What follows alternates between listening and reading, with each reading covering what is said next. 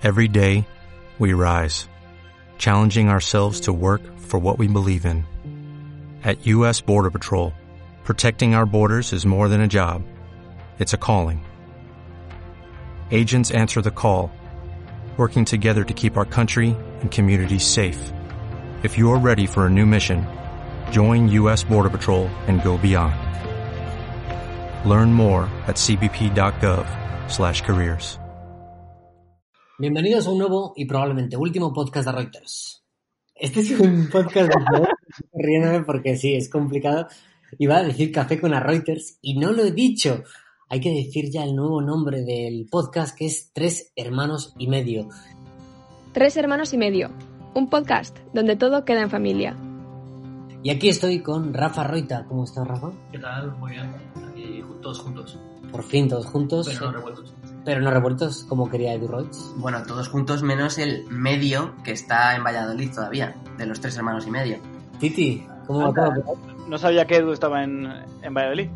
Claro, es verdad, es que Edu es el y medio. ¿Cómo que yo sé? Pero si Titi es el más pequeño, es el que está fuera, es el que está lejos. Tú eres el medio calvo. y lo pone muy clarito en la portada. Es decir, salimos tanto Rafa como Titi como yo eh, con un halo detrás y tú sales totalmente apartado por nosotros. Ya, tío, eso ha sido muy indiscreto por vuestra parte. Podríais haber dejado a la imaginación de la gente el decidir quién es el medio o quién no, ¿sabes? Exactamente. Oye, el tema de hoy eh, a mí me parece muy interesante, es el de los límites del humor, y es que recientemente ha salido una polémica, eh, después de que David Broncano, un humorista y presentador de La Resistencia, lanzase un chiste que hacía referencia a George Floyd. Vamos a escucharlo. Un grupo de científicos investiga si tu perro te rescataría en caso de emergencia. En China todavía les queda un poco de rencor, todo indica que serían los locos. Eh, si el dueño igual se estuviera ahogando en el mar, diríamos que el perro sería la Unión Europea. Y para, el, y para el resto del mundo, cojamos el caso de Rex, ¿sabéis, no? Rex, el perro policía. No sabemos si le podría su parte de perro o su parte de policía. Eh, claro, no podríamos saberlo. Gracias por venir, en toda la resistencia. Bueno, para la gente que no haya visto esto, se acaba viendo a un montaje de Rex, el perro policía, con una pata sobre una persona negra con una mascarilla, eh, haciendo referencia a, esa polémica, bueno, esa, esa trágica muerte de George Floyd en Estados Unidos. Titi, ¿tú qué opinas de esto, de los límites del humor y, y del chiste de Broncano? Cuando es humor muy, muy bestia, eh, humor negro, como se llama, yo creo que no, no sé, si, lo, si tú entiendes el humor y tienes sentido del humor, deberías reírte. A lo mejor no te hace gracia y dices, qué desacertado pero al fin y al cabo es humor y para mí el humor no tiene límites.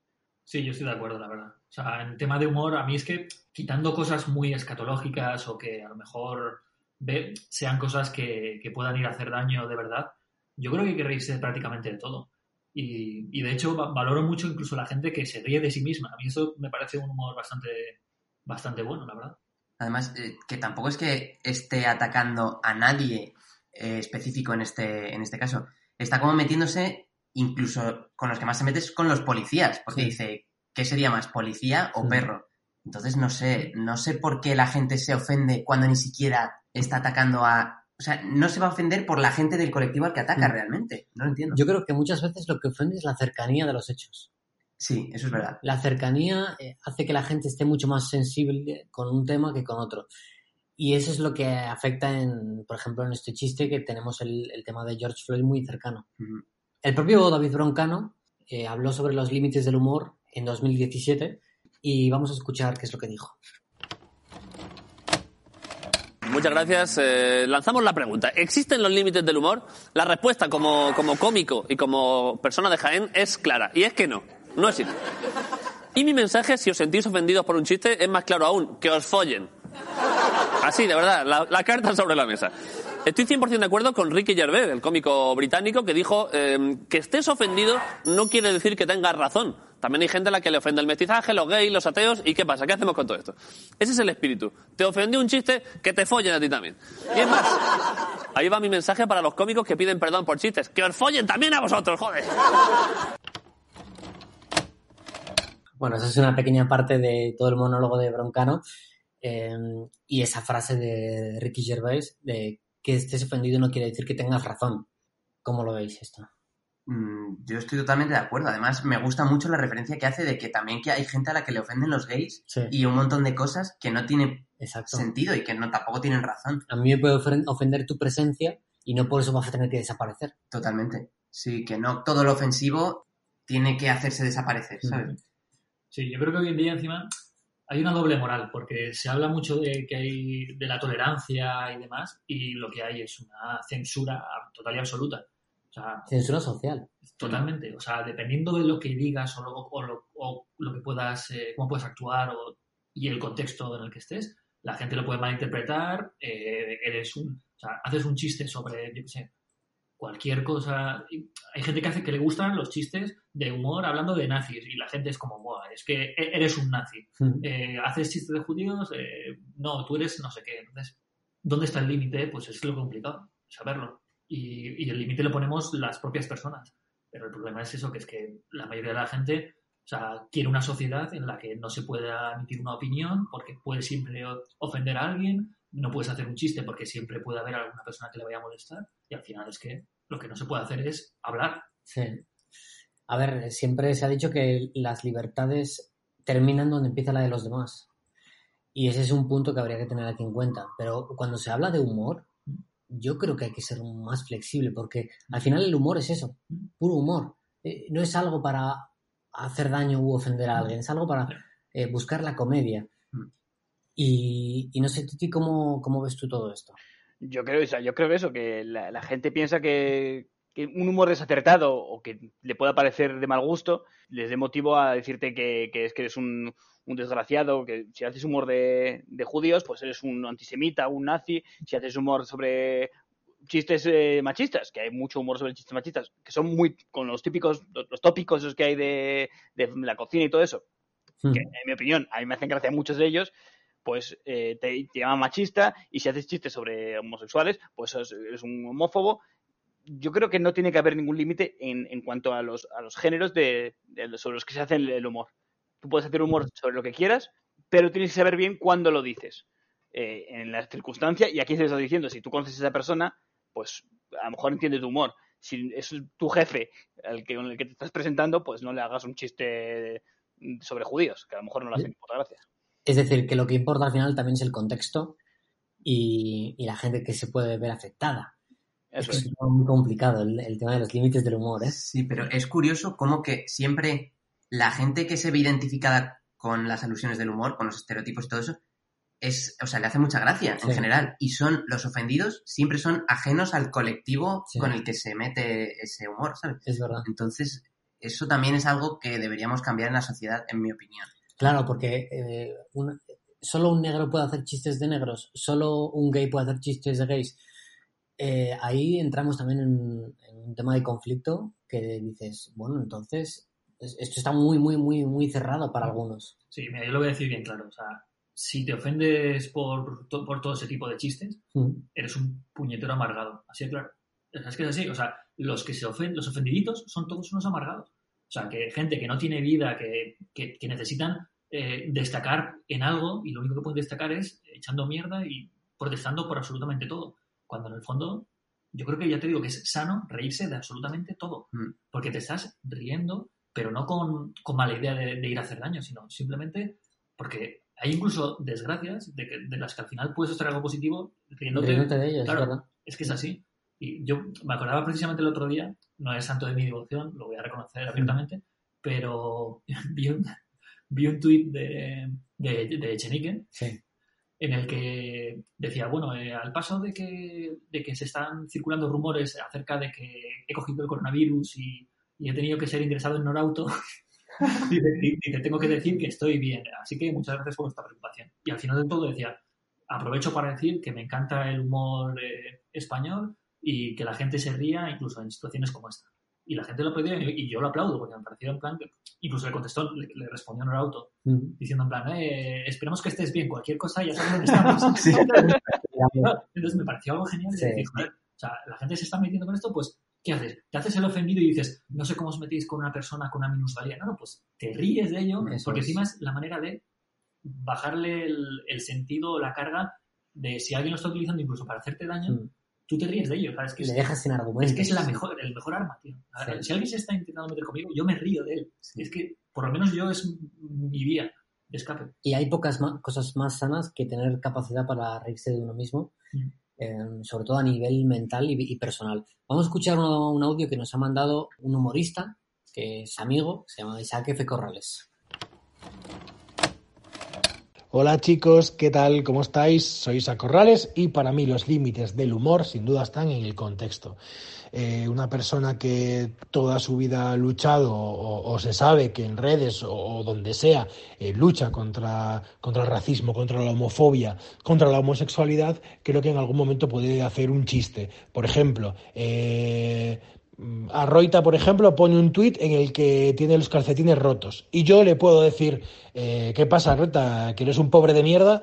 Puedo hacer un chiste eh, riéndome de la pobreza porque, joder, mi contexto siempre ha sido eh, una lucha social y se ve que es, que, es, que es irónico, que no me estoy riendo de la pobreza, que es un chiste sin más. ¿Podría hacerlo? Sí, porque hay un contexto alrededor de, de mí o alrededor de Arroita, por ejemplo, ¿no? Eh, ¿Qué pasa? ¿Que una persona de, de, extrema derecha hace un chiste sobre los homosexuales o simplemente hace este mismo chiste? Un tuitero cualquiera abre, eh, tiene un roto un calcetín o, o, no puede pagar algo y tal, y dice, anda, estos pobres de mierda. Él no tiene un contexto que otra persona sí tiene. Entonces creo que es donde se rompe la barrera.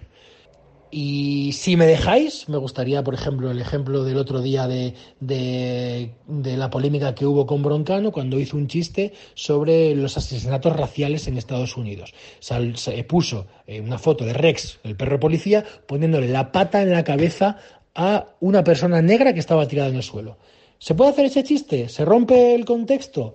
Eh, ¿Es un chiste de arriba hacia abajo? Bien, el chiste decía Mira, aquí por ejemplo vemos a Rex que le sale más la parte policía que la parte perro.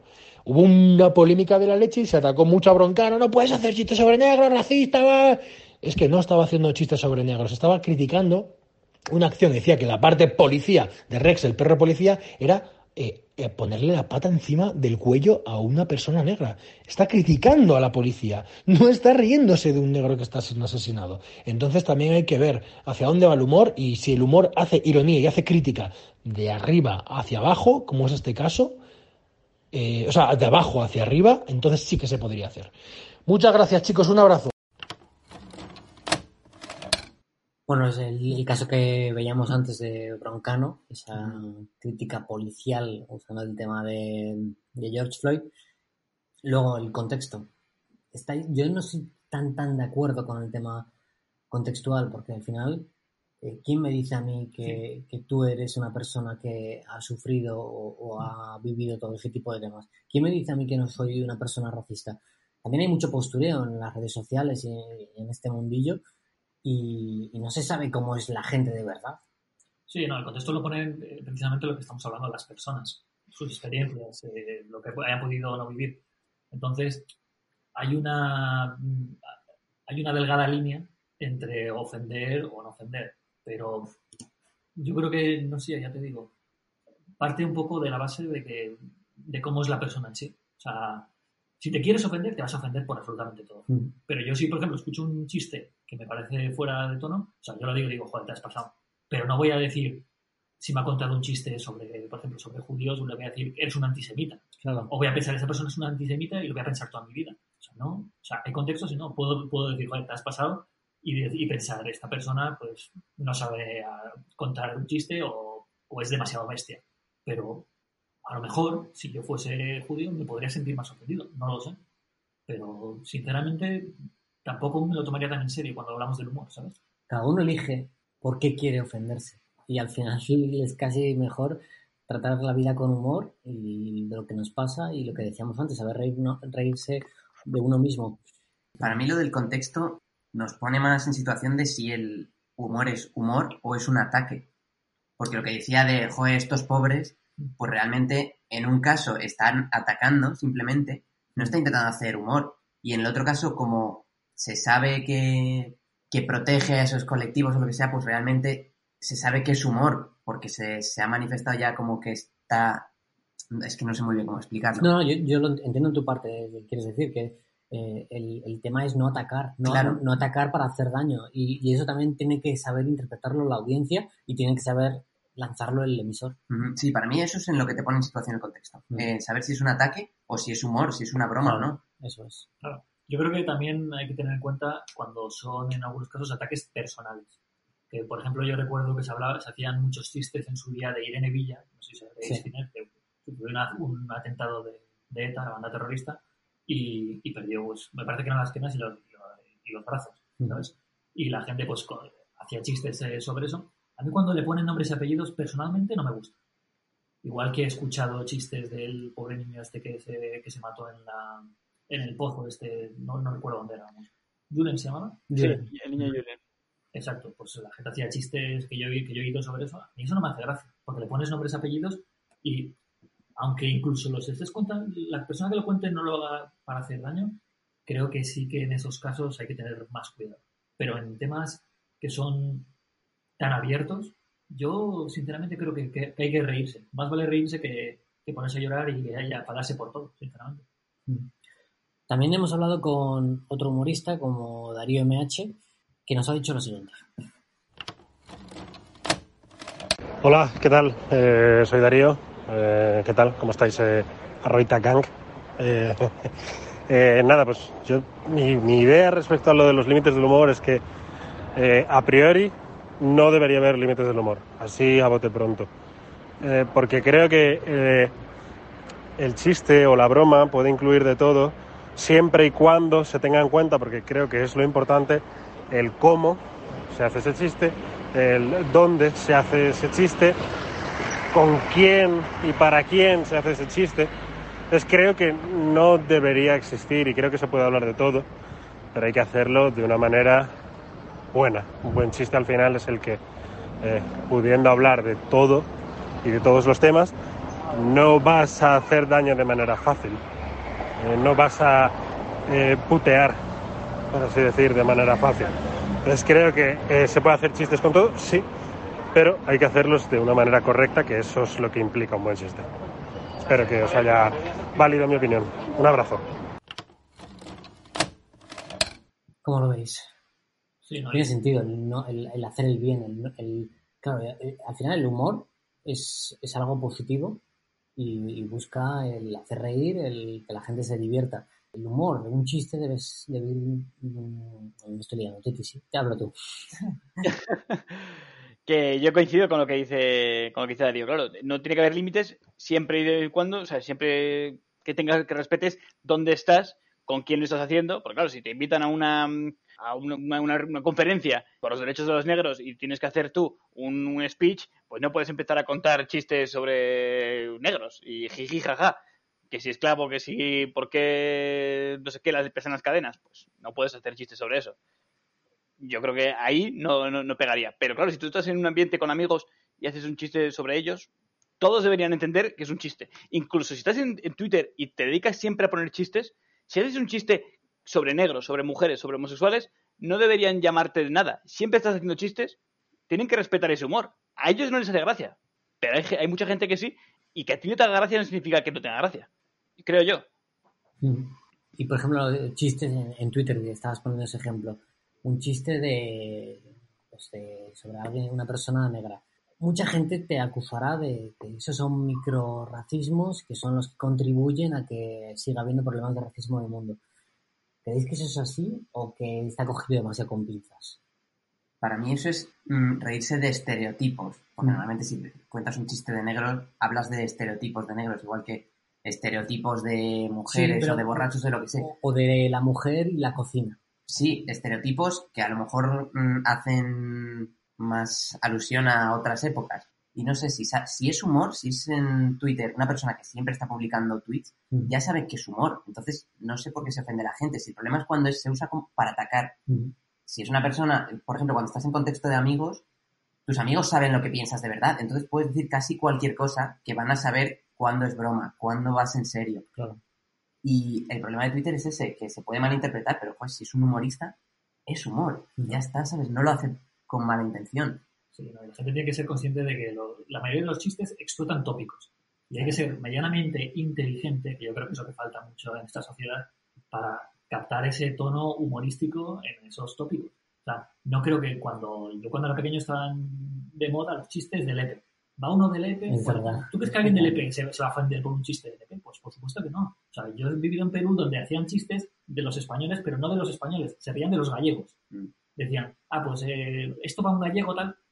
¿Y tú qué crees? ¿Que un gallego se ofendía por eso? Por supuesto que no. O sea, son tópicos y son eh, un, tipo, un tipo de chistes que la gente se ríe. O sea, me, me acuerdo ahora de la película esta de Scary Movie. Sí. que había habido un accidente, un, un homicidio en el campus y se ve cómo hacen un barrido a todas las televisiones que están dando la noticia hasta que llegan a una, me me pareció genial, llegaron a una que dice, eh, soy no sé quién, eh, estoy en directo para la televisión negra y nos vamos corriendo antes de que alguien nos eche la culpa y salen corriendo, ¿sabes? A mí me pareció genial porque Sí.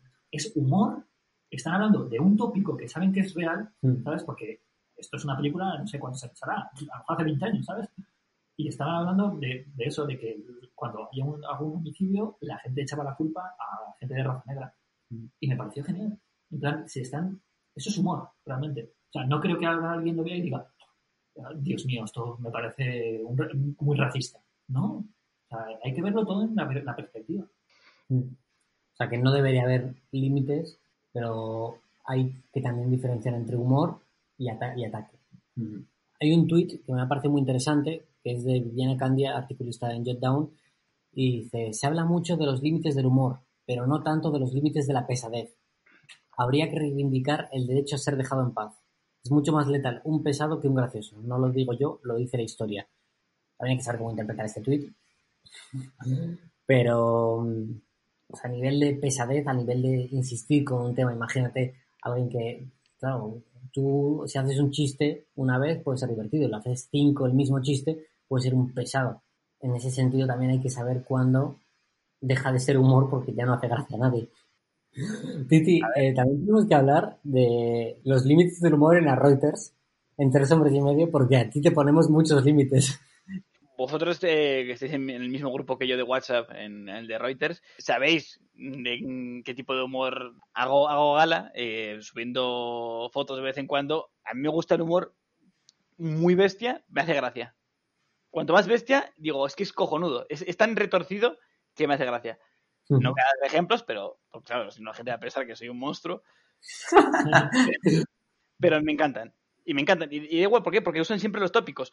Yo creo que cuando hablas de una persona en concreto, tienes que intentar eh, saber dónde estás haciendo ese, ese chiste. Si lo pones en Twitter, seguramente tengas más problemas, porque claro, evidentemente es un mucho más salvaje y vas a tener más repercusión y más críticas por tus chistes. Si lo haces en un ambiente cerrado, más distendido contra amigos, yo creo que no tiene que haber problemas por poner que el primer Batmóvil era el de Carrero Blanco, por hablar de las zapatillas de Irene Villa o por eh, hablar sobre, sobre José Bretón. Yo creo que si lo haces en un, en un ambiente cerrado, no tiene que haber problema. Si la gente te conoce y estás hablando con gente que te conoce y conoce tu humor. Si lo vas a poner en Twitter, no. Eh, ¿Queréis comentar algo o ya pasamos al consultorio amoroso? Rafa, por alusiones, por tu risa. No, hombre, lo de Carrero Blanco, joder, reconozco que tiene su gracia. ¿no? que, a veces también lo pienso y digo, no sé si a lo mejor, no sé quién lo ha comentado antes, en plan, eh, la cercanía de los hechos, Sí. si favorece o, el, el que un chiste sea más aceptado. Y probablemente sea así, porque si ahora mismo haces algún chiste sobre algo, sobre la guerra civil, por decirte algo, a lo mejor la gente no se siente tan ofendida como si lo haces de, pues, pues esto, de, de George Floyd. ¿sabes? Bueno, no toques temas de la guerra civil que, Ya, bueno, que también hay mucho ofendidito últimamente. Sí, bueno, pero es que ahora mismo es 1936, estamos en el año 2020, Sí. eh, dentro de nada se cumplirán 100 años y seguirá sé, gente centenaria que haya vivido la guerra civil y tenga 150 años, ¿sabes? Es que ofendidos siempre va a haber en todas partes. Ofendidos va a haber en todas partes siempre y eso no lo puedes evitar. Eh, si haces un chiste sobre aviones eh, y te puede saltar alguien, no, es que mi, mi padre se mató en un accidente de avión y tal, y es que me ofende tu chiste. Si haces un Claro. chiste sobre niñeras, es que no, es que mi niñera no sé qué. Así que al final no puedes hacer chistes sobre nada. Sí, no, Si pero es por la gente ofendida. encima es que es muy sencillo, o sea, tú estás en Twitter, ves un chiste de, de- de- de alguien en Twitter y al que, al que estás siguiendo, le dejas de seguir y, y punto. Eh, a un youtuber hace no sé qué, le dejas de seguir y punto. Una persona que es cercana a, tu, a ti hace una cosa que te ofende tanto dejas de ser amigo y ya está, pero deja a la gente vivir y, y dar su opinión y Sí. sobre todo en un tema que es que no es opinión en sí, es, son chistes. O sea, chistes, reírse, no quiere decir que tú de verdad pienses así, ¿sabes? O sea, simplemente se trata de humor y el problema es que la gente no capta el humor. Estamos en la época de los mo- moralistas, hay mucho moralismo por ahí y, y la gente, sobre todo en redes sociales, se pone muy inquisidora y termina siendo la defensora del débil, cuando igual hay débiles que no quieren que les defiendan. Claro, Ya. básicamente porque no se sienten débiles. Porque no se ni- sienten débiles, Ni sienten no que eso sea un defecto, es. como lo- le, le pasa a Chenique, yo creo. Que Sí. dice, sí, estoy en silla de ruedas, no me siento mal por ello, me da igual, está acep- tan aceptado por Mm. sí mismo que puede reírse de ello. Y eso es una buena cualidad, en mi opinión. No, y la gente no se da cuenta que encima lo que, o sea, el mejor arma para reír, para contrarrestar a alguien es reírte. O sea, si alguien te está ofendiendo, tú ríete. Le va a joder el doble. Es que la gente no se entera. O sea, yo siempre cuando era pequeño y alguien venía a meterse conmigo, yo me reía de él. Mm. O sea, y, y me- me- imagínate que me decía, eh, vaya orejas tienes. Digo, sí, macho, soy Dumbo. Ja. Joder, pues, ¿qué vas a decirme? Sí, se quedaba "Tío, roto, ¿no? Claro, Claro. se, se queda rotísimo. Y dice, ¿y y ahora qué le digo a este? Pues ya no te puede decir nada. O sea, es que, y al final los que encima van levantando más la voz, o sea, sinceramente, dime de lo que presumes, diré de lo que careces, Mm, en el 90% de los casos. Totalmente. O sea, porque los- la gente con la bandera de la tolerancia son los que la están quemando a escondidas directamente, Mm. porque son unos inquisidores, la, la inmensa mayoría. A nosotros, no sé si lo recordáis, hace tiempo, por, eh, usamos siempre el tema friend zone, que es cuando una persona te rechaza, te dejan en, en ese espacio, en el limbo, se llama friend zone. Y, y hubo gente que nos escribió comentarios críticos respecto a ese tema porque decía que, que es- lo usan los tíos para escudarse en que una tía la ha rechazado y es lamentable. Y, y en realidad, digo, joder, pero ¿cómo se están ofendiendo? Y a mí lo que más me llenaba era que me- nos escribiesen chicos y chicas y nos decían, oye, gracias a, a este tema, al de la friendzone, he conseguido relativizar mis fracasos amorosos o mis problemas amorosos muchísimo. Y ahora cuando me viene alguien a preguntar por, por qué ya no estoy con esta persona o por qué no, no he conseguido eh, ligarme a esta chica o este chico, yo le digo, estoy en la friendzone y me río. Y me río. Y gracias a eso me ha ayudado a superar muchísimas cosas, muchísimos traumas que tenía de antes. Mm. Eso es lo importante. Sí, el que la gente llegara a reírse de lo que antes consideraba un problema Eso o es. una ofensa. Sí, pues a mí me parece mucho mejor que, mucho más importante esa parte que los cuatro que se ofendieron diciendo, Sí. es que no puedes decir que porque una chica rechace a un chico le ha metido en la friendzone. Es una forma de bromear al respecto y además como que solo atribuyan la friendzone a un colectivo, como que las mujeres también pueden estar en la friendzone, los tíos también podemos rechazar a una mujer, Sí. aunque sea menos habitual. Curioso, toda esa gente que va con la bandera de la tolerancia y la libertad, al final son los que van cortando las libertades de los demás Mm. eh, sin darse cuenta probablemente. Sí. Y así, si al final relativizásemos todo y riésemos más, el mundo sería un mundo muchísimo mejor, la verdad. Completamente de acuerdo. En fin, se nos está alargando mucho el podcast, así que decidnos en comentarios, tanto de las plataformas en las que nos estéis escuchando como de Instagram, arroba a Reuters, vuestra opinión de este tema, porque nosotros, yo no tengo al 100% definida una idea en la cabeza todavía eh, del tema de los límites en el humor y nos gustaría mucho conocer vuestra opinión, que cada uno tiene la suya y por supuesto que hay que respetarla. Así que sin más, vamos con el consultorio amoroso.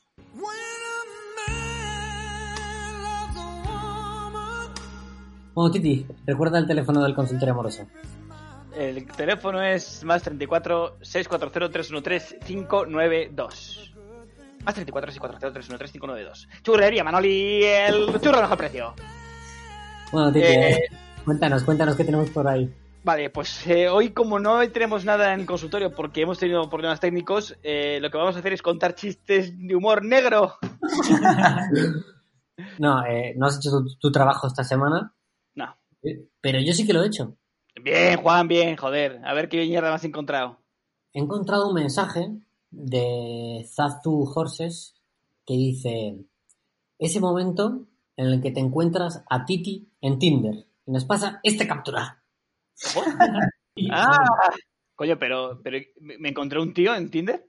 No, no, Zazu es una chica. Ah, vale, vale, vale. Digo, joder, a ver si me equivoqué de filtro y por eso no, no ligaba. ¿Ha sido una cuarentena dura, Titi? Durísima, pero durísima. ¿Y, y Tinder no funcionaba bien o qué? Sí, a ver, si el problema no es que funcione el Tinder o deje de funcionar, si el problema es que si no puedes salir de casa, pues estás perdido. Bueno, pero puedes ir allanando el terreno para una futura fase 1 en la que ya estamos. Pero llevo sin usar Tinder, ni lo sé. Eh, eso lo, lo dejé de lado cuando me eché novia. A ver el perfil este. Ah, ¿le sigue Royce? Joder, macho, qué típico. Eso no es verdad, tío. Pero entonces, ¿cómo que cuando te echaste novia a Titi? Explícanos eso, que lo han dejado pasar por aquí. No, no, eh, era, una, bro- era una broma para hacerte alusión a ti, de echarse novias. Ah, Hace 10 años casi que no tengo novia. De hecho, no pude celebrar mi noveno aniversario de soltería porque estábamos aquí confinados. Pero el año que viene, fiestón por los 10 años. Sabéis que yo siempre estaré en la friendzone, que es un vínculo, tengo un vínculo sentimental muy fuerte con la friendzone y sería muy duro dejarlo. Entonces, entre las mujeres y la friendzone me quedo con la friendzone. Bueno, si hay alguna oyente que se sienta ofendida por este comentario de Edu, que por favor nos deje un mensaje con su opinión al respecto. Por favor. Im- Importante también que me escriba a mí para ver si cuela, ¿sabes? Si hay suerte. Exacto. Em, Titi, entonces no, no has ligado mucho por Tinder o qué? Que va, que va, que no, no ha funcionado la cosa. No, eh, llevo sin usar Tinder un montón de tiempo. Ya sabéis Pues- que pasé a Move Match. Pero Ah, sigues apareciendo a la gente. Eh, No sé si le sigo apareciendo, yo juré haberme borrado, pero bueno, si sigo ahí, pues que me sigan escribiendo y que Ah. se metan en mi Instagram y me escriban por Instagram. Aquí Zazu nos comenta que, que hicisteis match y todo, tío. Que, que, ¿Cómo que hace mucho que no lo usas? Pues te garantizo que llevo sin usarlo más de seis meses, fácil. No puede ser y que le siga apareciendo a esta chica el 29 de abril. El 29 de abril. Sí. Te lo juro que es imposible. Es decir, que tú estabas en plena cuarentena, Titi. Bueno, no, espera, de hecho, eh, has cambiado hasta tu edad. Sí, sí, pero si eso lo, cambié, eso lo cambié con Edu, lo que hicimos a la vez, porque claro, ya se nos, queda, eh, O se nos, queda- se nos quedaba el Tinder pequeño y, y rejuvenecimos.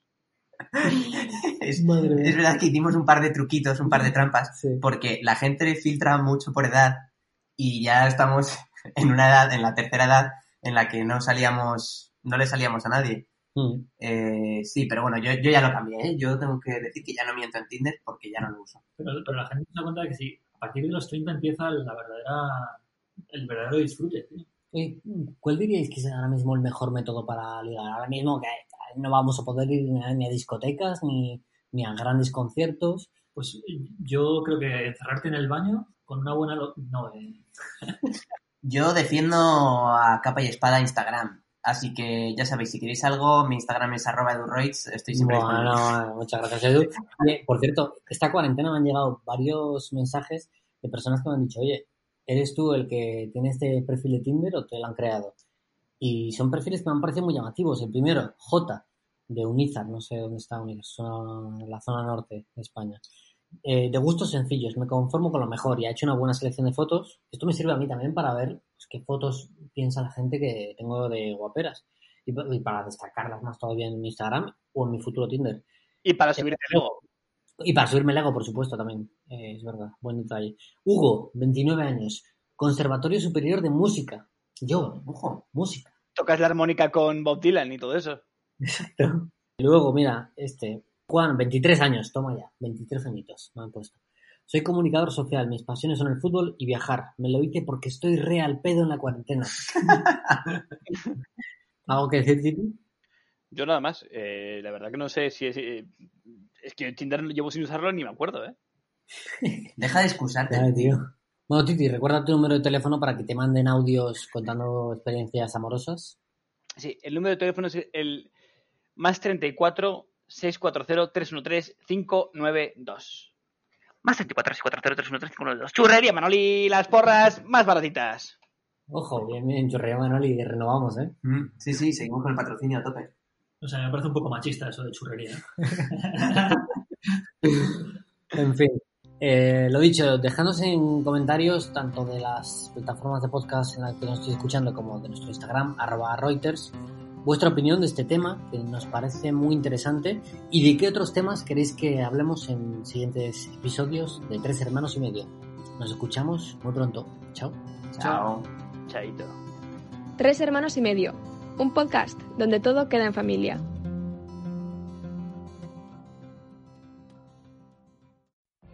What if you could have a career where the opportunities are as vast as our nation, where it's not about mission statements, but a shared mission.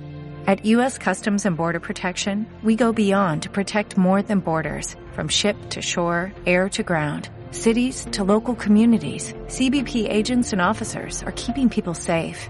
Join U.S. Customs and Border Protection and go beyond for something far greater than yourself. Learn more at cbp.gov/careers.